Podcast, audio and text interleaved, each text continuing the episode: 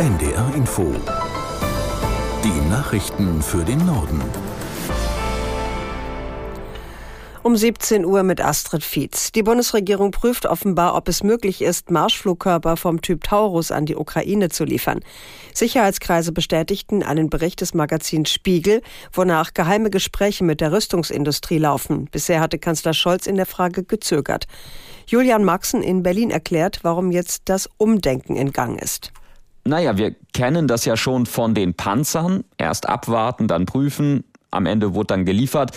Der Druck auf Scholz wächst auf jeden Fall. Die Ukraine sagt, wir brauchen die Taurus-Raketen. Politiker von Union, FDP und Grünen und zuletzt auch welche aus der Kanzlerpartei SPD, die meinen, ja, wir müssen liefern.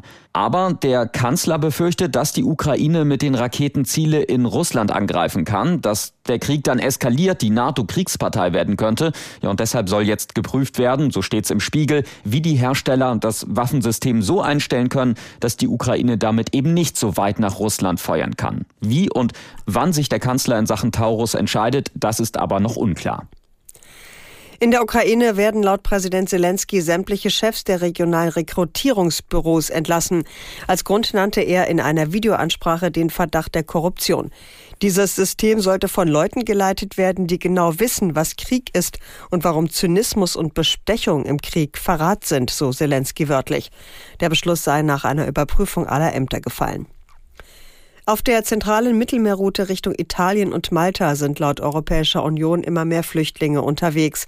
Wie die EU-Grenzschutzagentur Frontex mitteilte, wurden seit Januar an den EU-Außengrenzen insgesamt 176.000 irreguläre Grenzübertritte registriert. Aus Brüssel, Matthias Reiche. Allein im Juli waren es 42.700, 19 Prozent mehr als im gleichen Vorjahreszeitraum und die höchste Zahl seit der Flüchtlingskrise 2016. Auffällig ist, dass die Hälfte aller illegalen Einreisen in diesem Jahr über das zentrale Mittelmeer erfolgte, wo sich die Zahl im Vergleich zu 2022 mehr mehr als verdoppelte.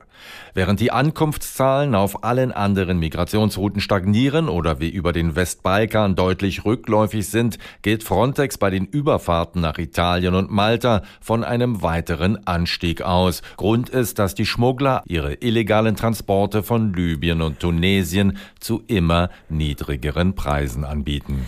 Die Afrikanische Union unterstützt die Maßnahmen der westafrikanischen Staatengruppe ECOWAS mit dem Ziel, die verfassungsgemäße Ordnung in Niger wiederherzustellen.